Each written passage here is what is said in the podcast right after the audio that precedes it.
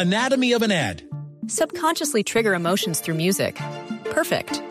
Define an opportunity. Imagine talking to millions of people across the U.S. like I am now. Identify a problem.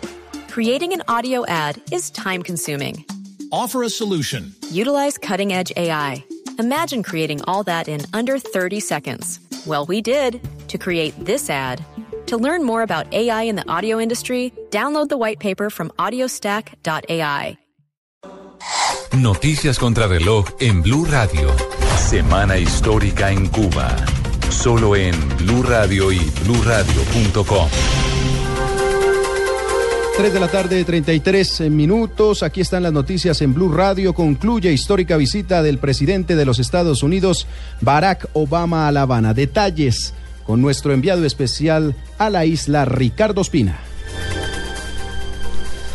Jorge, 4.33 minutos de la tarde aquí en La Habana. Hace exactamente 14 minutos partió del Aeropuerto Internacional José Martí, que sirve a la capital cubana el avión que trajo al presidente Barack Obama desde la ciudad de Washington, especialmente y específicamente de la base militar de Andrews, el Air Force One.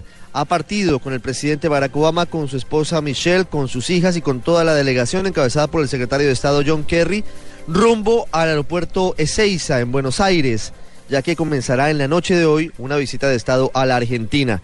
El presidente Obama estuvo acompañado en el aeropuerto José Martí por el presidente Raúl Castro, con quien intercambió varias palabras antes de abordar el avión y partir rumbo a Argentina.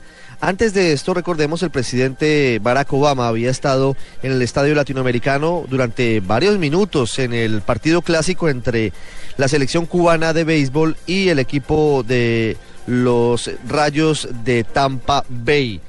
Por ahora se esperan conclusiones esta noche, una locución del presidente Raúl Castro para conocer sus opiniones sobre lo que ha sido esta histórica visita por primera vez de un jefe de Estado estadounidense a la isla en los últimos 88 años. Desde la ciudad de La Habana, Ricardo Espina, Blue Radio. Gracias, Ricardo. Tres de la tarde, 35 minutos. El presidente de la República, Juan Manuel Santos, dice que en Bélgica se están tratando de localizar otros dos colombianos, además de los que están heridos. Giancarlo Lozano. El presidente Juan Manuel Santos manifestó que el mundo está consternado por los ataques terroristas en Bélgica. Dijo que por ahora solo tiene conocimiento de los dos heridos colombianos. Todo el pueblo colombiano, el gobierno, todos eh, estamos eh, consternados con este ataque terrorista. Lo condenamos de forma tajante y nos solidarizamos con eh, el pueblo belga, con el gobierno belga y por supuesto cualquier cosa que ellos tengan necesidad que nosotros podamos aportar, estamos listos. Esta guerra contra el terrorismo debe ser de todos. Estos son actos que de ninguna manera se pueden ni aceptar ni se pueden justificar. Santos agregó que Bélgica suspendió las comunicaciones, pero que el gobierno nacional sigue pendiente de sus connacionales. Giancarlo Lozano, Blue Radio. Bumanguesa, que se encontraba en el aeropuerto de Bruselas, resultó ilesa tras los atentados terroristas. En estos momentos tiene problemas para retornar al país. Melissa Múnera. Angelina Centeno Baez salió ilesa de los atentados terroristas que se hicieron en Bélgica. La víctima se encontraba en el aeropuerto de Saventan en la sala de espera de America Airlines cuando escucharon el estallido de las bombas e inmediatamente la policía y el ejército la acogió para ser llevada a un búnker para prevenir otro atentado. Así lo confirma Graciela Sánchez, la madre de la mujer. Entonces, lógicamente, ellos empezaron a correr y llegaron a la carretera y allá la policía y, y el ejército los acogió para llevarlos a un hotel día y ahí estuvieron hasta como hasta el mediodía, como hasta las 12 del día hora de Colombia. En esos momentos, Angelina y su esposo, quienes se disponían a viajar a Colombia, se encuentran con ciertas restricciones para poder salir del lugar, ya que por seguridad los mandarán con otro recorrido porque los medios de transporte se encuentran bloqueados. En Bucaramanga, Melissa Munera, Blue Radio.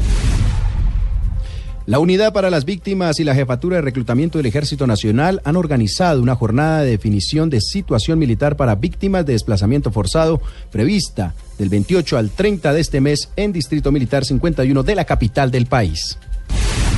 Esta iniciativa hace parte de las medidas de identificación y satisfacción contemplada en la ley de víctimas para aquellos hombres entre 18 y 28 años que se encuentren incluidos en el registro único de víctimas por haber sufrido daños en el marco del conflicto armado interno.